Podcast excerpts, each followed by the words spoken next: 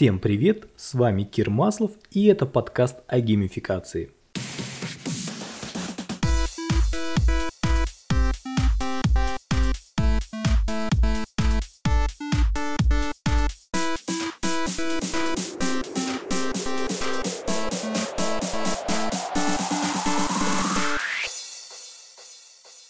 Сегодня у нас такой пилотный выпуск, и мы поговорим о том, что такое геймификация, откуда она взялась и с чем ее едят. И начнем мы сперва с определения, что же такое геймификация. Если говорить о классическом определении, то геймификация – это применение игровых элементов и механик в неигровом контексте, или точнее сказать в неигровой среде – Например, в обучении, маркетинге, на предприятии, в воспитании детей или даже в нашей повседневной жизни.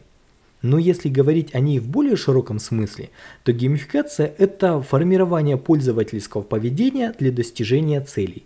Возьмем классический пример из бизнеса. Все мы с вами пользуемся скидочными картами в магазинах и супермаркетах. Чем чаще мы ими пользуемся, тем больше вероятность, что мы вернемся в этот магазин снова – так как у нас там есть непотраченные бонусные баллы или скидки. А еще вот-вот они сгорят. Плюс там проводятся какие-то регулярные акции. И это как раз таки и есть игровые элементы и механики, а сам процесс внедрения называется геймификацией. И в этом примере она направлена на увеличение такого бизнес-показателя, как LTV – LTV, кто не знает, это жизненный цикл клиента, и он дает нам понять, какую прибыль принесет клиент за все время взаимодействия с компанией. Таким образом, с помощью геймификации многие компании формируют наше с вами поведение. Иногда удачно, а иногда нет. Сегодня, в эпоху интернета и цифровых технологий, Информационная среда насквозь пропитана рекламой, и компаниям очень сложно завладеть вниманием клиента. И эффективнее всего это делать через вовлечение, когда клиенты получают незабываемый опыт взаимодействия с компанией даже на уровне знакомства. А что, как не игры, является самым мощным вовлечением для людей? Именно поэтому те компании, что внедряют у себя правильную геймификацию, будут всегда на шаг впереди своих конкурентов – Основными инструментами геймификации являются игровые элементы и игровые механики.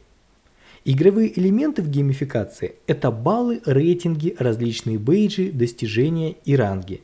Их не так много, а уже игровых механик огромное количество, лично я знаю более 200.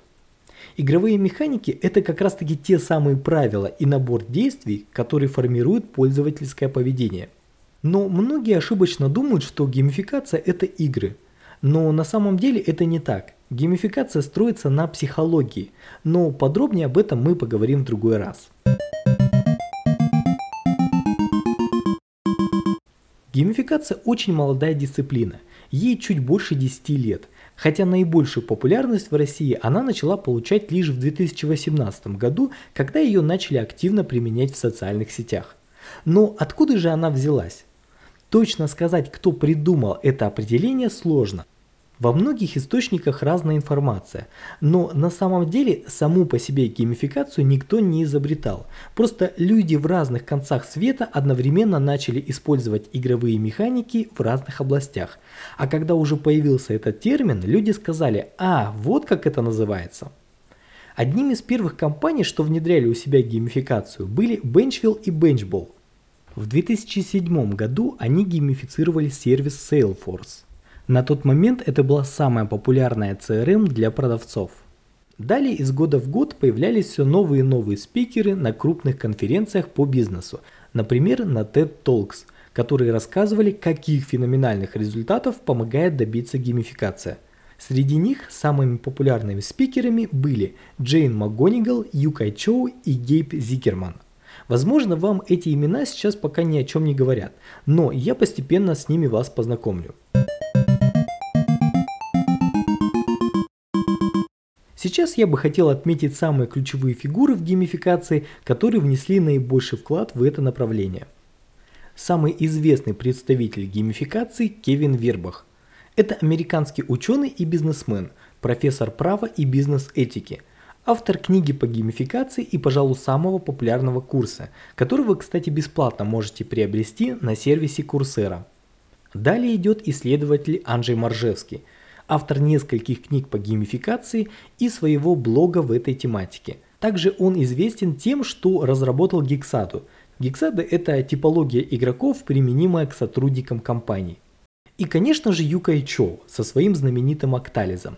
Октализ в двух словах – это 8 мотивационных драйверов, которые позволяют анализировать и разрабатывать геймифицированные проекты.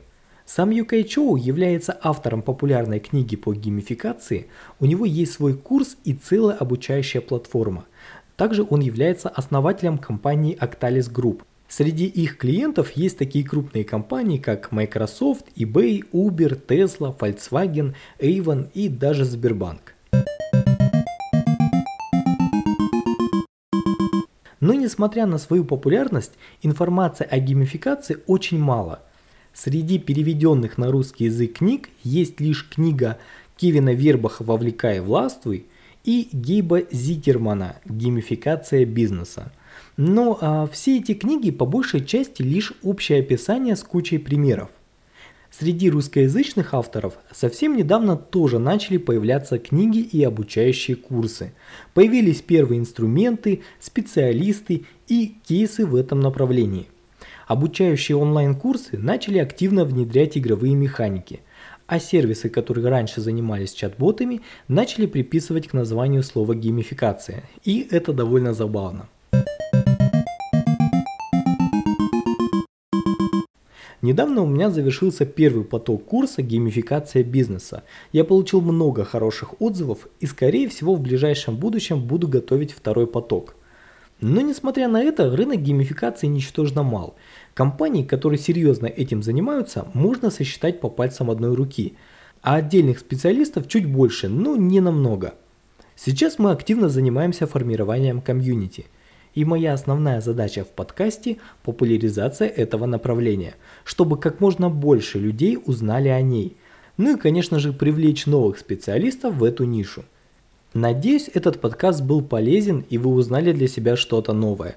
Буду рад любой обратной связи. Впереди вас ждет много интересного. А с вами был Кир Маслов. Ищите меня во Вконтакте, добавляйтесь в друзья и до новых встреч.